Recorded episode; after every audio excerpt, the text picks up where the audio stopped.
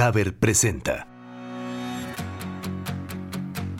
Bienvenidos a Cimientos Podcast, un espacio que diseñamos para aquellos que piensan que todas las decisiones que tomamos en la vida se convierten en los cimientos sobre los que construimos nuestra historia. Comenzamos.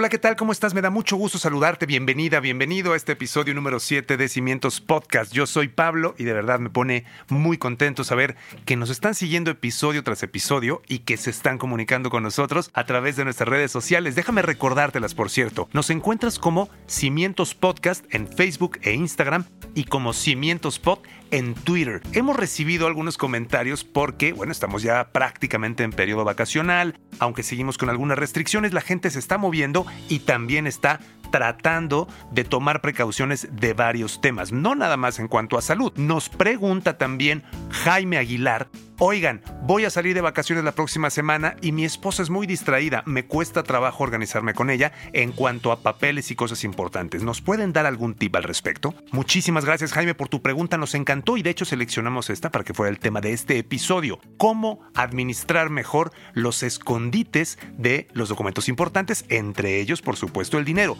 Cuándo viajo y lo que dejo en casa. Entonces, vamos a platicar de eso. Por ejemplo, debemos definir cuáles son los documentos u objetos que debemos de lo más común es pensar en el dinero, para los que aún tienen efectivo en su casa o habitualmente están viajando con algo de efectivo. También están las joyas, relojes, artículos de valor, pero en cuanto a documentos hay que clasificarlos. ¿Cuáles usamos diario? ¿Cuáles se usan ocasionalmente? ¿Cuáles son difíciles o imposibles de reemplazar? Por ejemplo, dentro de los últimos, estos que les digo que son difíciles de reemplazar, tenemos los registros académicos, registros médicos o cartillas de vacunación, si eres dueño de una casa, la papelería relacionada a esta casa. Y si tienes alguna inversión, por supuesto la papelería que lo acredite. Pólizas de seguros que tengamos de vida, médicos y lo básico como nuestra acta de nacimiento. Pero por lo mismo, decidimos entonces invitar a Tania Villa. Ella es consultora en comercio electrónico, pero además es viajera profesional. Por su trabajo y por su familia le encanta viajar y ha tenido algunas experiencias no tan gratas, pero lo importante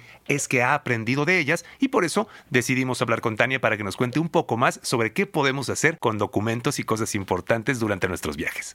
Bienvenida Tania, cuéntanos un poquito más de ti. ¿Qué es lo que haces? Mira, actualmente eh, estoy trabajando en un proyecto de e-commerce. Tengo ocho años de experiencia en todo este universo del comercio electrónico que me encanta, me apasiona soy mamá de un niño, soy ama de casa y bueno, ahí hacemos multitasking, es, muchas cosas suceden en nuestro día a día. Ahora, Tania, supongo que también en este comercio electrónico y en esta visión global del mundo, también te ha tocado durante tu vida viajar y me gustaría preguntarte primero si en alguno de esos viajes, hablando de este tema de, de cuidar documentos, de tener cierto orden o ciertos hábitos para poder prevenir.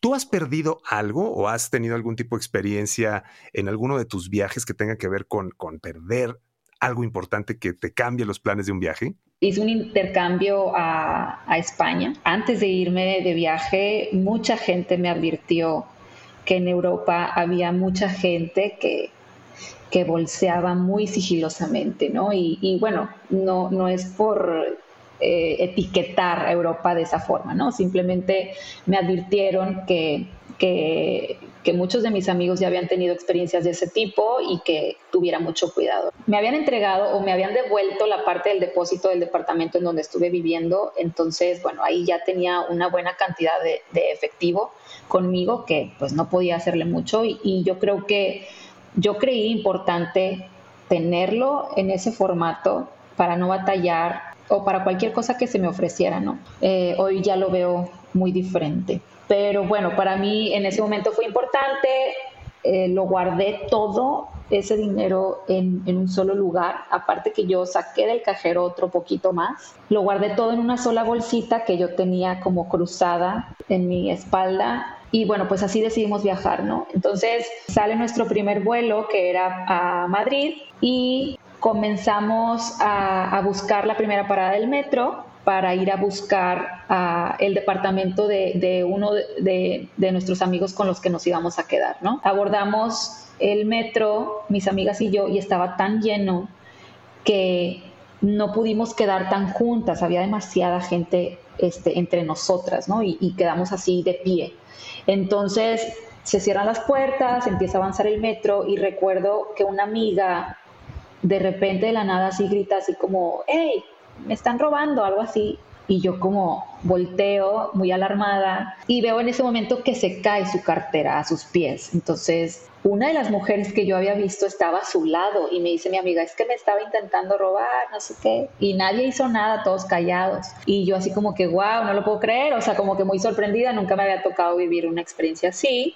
Nos bajamos del metro, al yo abrir mi bolsita e ir al compartimento donde tenía yo todo mi dinero, llego hasta la parte de atrás de ese compartimento y no había ni un solo billete, o sea, nada de nada pues eso es algo que ya no hago por nada del mundo. A mí no me gusta traer tanto efectivo en mi cartera. Oye, y por ejemplo, Tania, ¿tienes alguna prevención al momento de viajar actualmente? Es decir, ¿qué haces, qué no haces, dónde dejas documentos, algún mecanismo o algo que te suela funcionar para justamente impedir que haya algún tipo de cosas que lamentar? Lo que yo suelo hacer es si sí o sí tengo que llevar alguna copia de algún documento físicamente, por ejemplo el pasaporte ese, ni aunque lo lleves digital, o bueno, no me ha tocado que te lo pidan de manera digital o que te lo acepten de manera digital, pues hay documentos que es inevitable, ¿no? Y que tienes que tener contigo yo creo que más bien tienes que buscar el lugar estratégico, uno que tú sepas y que te garantices a ti mismo que no vas a descuidar, ¿no? O sea, si es en una bolsa, pues también qué formato de bolsa te vas a llevar. Si es una bolsa, una mochila, pues tienes que cuidar mucho la espalda. A lo mejor volteas, giras la mochila hacia el frente y la abrazas todo el tiempo, de manera que no la puedan abrir este, a tus espaldas sin que te des cuenta, ¿no? Entonces, creo que debe de aplicar diferente a cada uno, pero al menos lo que yo hago es eso digo, eh, yo llevo mis documentos y los coloco específicamente en algún compartimento de, de la bolsa que también seleccioné específicamente para ese viaje, para el tipo de viaje que voy a hacer. Y también, la verdad es que tengo un esposo que es súper tecnológico y le encanta siempre cuidar mucho también ese tipo de detalles y trae siempre también los documentos en un drive, en, en alguna nube, ¿no? O sea, porque quizás dentro del, del, celular que tú traigas el archivo ahí tal cual, pues si en algún momento te roban tu teléfono, te lo hackean y pues te lo pueden también eh, robar, ¿no? Los documentos. Entonces tratamos de protegerlos dentro de nubes con contraseñas específicas para, pues, para esos documentos, ¿no? Entonces, al no haberse eliminado todavía de manera completa el formato físico de un documento, pues tienes que aprender a cuidarlos y saber cómo sí, cómo sí lo vas a cuidar, en qué bolsa, en qué mochila, en qué momento, y también es colocarlos, por ejemplo, en el orden en el que los vas a estar usando, ¿no? O sea, eh, si es en un aeropuerto, si es en una estación de algo, pues saber que el boleto lo vas a tener ahí porque a esa hora lo vas a necesitar. Entonces, como que también necesitas mucho de, agilidad mental para viajar, o sea, no es cualquier cosa. Sí está padre viajar así a la aventura y todo, pero física y mentalmente te tienes que preparar, ¿no? Entonces hay que ser también muy inteligentes. Y por último, Tania, cuando sales de viaje, cuando sales simplemente algunos días de tu casa, dentro de tu casa, consejos o algún tipo de organización que te funcione como para justamente en caso de cualquier emergencia tener y saber dónde están las cosas? Sí, mira, yo creo que es importante eh, también, como te decía ahorita, o sea, si al viajar vas a tener un, lugar específico para colocar esos documentos, igual en casa. Creo que tiene que haber un espacio, tienes que designar un espacio en tu casa específicamente para tus documentos, así como tienes este, tus artículos de limpieza, tu, la ropa la tienes colocada en un, en un cierto espacio, pues igual los documentos necesitan tener su espacio eh, y su organización, ¿no? Hay, ahorita tenemos muchos artículos y muchos accesorios que nos permiten organizar documentos. Igual, yo creo que lo que les sirva a cada quien, nosotros, pues bueno, les comparto que tenemos una, una caja fuerte dentro de nuestra casa, en la cual pues sí, ahí ingresamos ahora sí que documentos súper importantes para nosotros. Y al igual también por fuera, no sé, o sea, puedes dejar también en un cajón con llave o en un closet específico, en un archivero.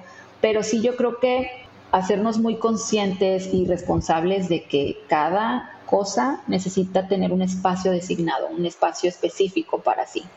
Tania, muchísimas gracias por estar con nosotros aquí en Cimientos Podcast. Te agradecemos pues el haber compartido esta información que seguramente va a ser de mucha utilidad para mucha gente que viaja, que sale algún tiempo de su casa y que de alguna forma necesita tener organización y sobre todo, como lo dijiste, organización mental. ¿Dónde está? ¿Cómo voy a recurrir a ello? ¿Y en qué momento? Tania, muchísimas gracias por estar con nosotros. Gracias a ti, Pablo, que estés muy bien. Un abrazo. Para continuar ahora en el episodio 7 de Cimientos Podcast, déjanos darte buenas noticias. Por ejemplo, esta gran noticia que acaba de salir publicada en la revista Nature Sustainability es que un equipo de investigación global consiguió transformar agua salobre y agua de mar en agua potable segura y limpia. Pero espera, en menos de 30 minutos, utilizando marcos de metal orgánicos y luz solar. Definitivamente este descubrimiento podría proporcionar agua potable a millones de personas en todo el mundo. Ojalá pueda afinarse y convertirse en un invento de alcance mundial. Tenemos otra muy buena noticia porque un oso muy querido por los mexicanos ahora ya no está en peligro de extinción y nos referimos al oso panda. Los esfuerzos de mucha gente durante mucho tiempo por su conservación han dado frutos y hoy el oso panda deja de ser oficialmente una especie en peligro de extinción para convertirse en una especie en estado vulnerable. No han sorteado el peligro, pero la noticia es muy buena. Y por último, una noticia extraordinariamente buena porque la Agencia Espacial Europea y la NASA unen fuerzas. Ahora lo que quieren es promover la ciencia y por supuesto brindar el mayor beneficio a la humanidad. Las dos grandes agencias espaciales del mundo trabajan juntas en beneficio de la humanidad.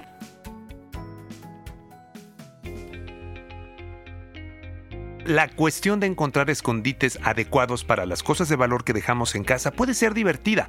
Hay que tener creatividad.